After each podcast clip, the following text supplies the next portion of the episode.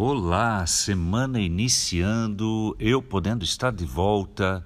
Muito bem-vindo, sou Hans Jürgen, um dos missionários da comunidade da Meuc de Joinville, e me alegro em poder partilhar com você no dia de hoje e em mais alguns dias desta semana meditações que nos remetem ao momento da ceia.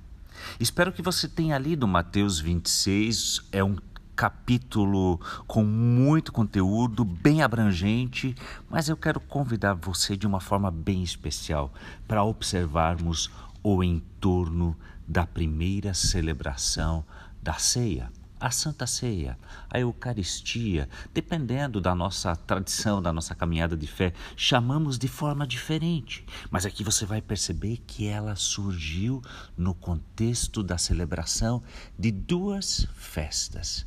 Duas festas bem tradicionais que têm o seu início no livro de Êxodo, quando da libertação do povo de Deus do Egito.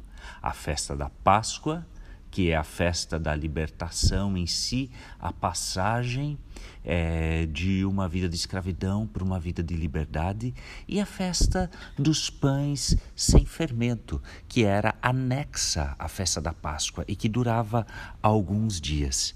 E é neste momento, conforme o início do nosso capítulo, em Jerusalém, aonde muitos estão na cidade para a celebração da Páscoa, que os sacerdotes estão reunidos na residência de Caifás, o principal dos sacerdotes, tramando, minha tradução diz assim, tramando como prender Jesus e matá-lo.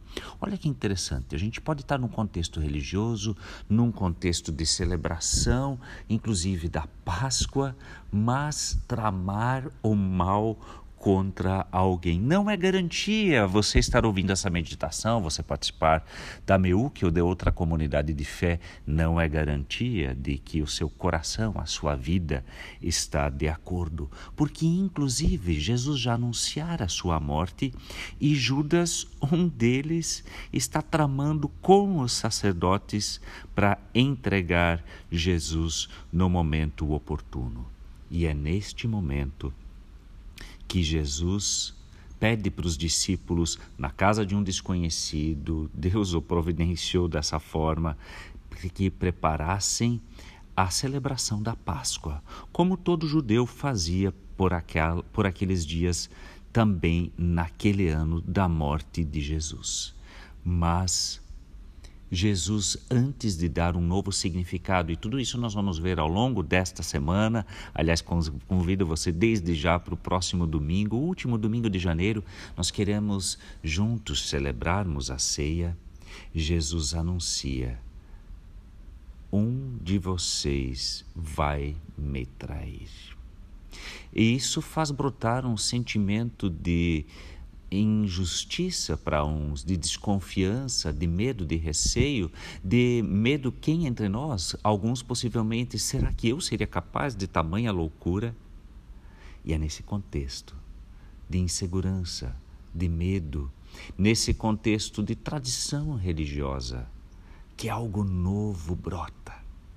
Você está pronto para o novo de Deus para a sua vida também neste ano? O novo de Deus sempre vem por meio de Jesus Cristo. Eu quero convidar você para continuar desperto para aquilo que Deus tem para você.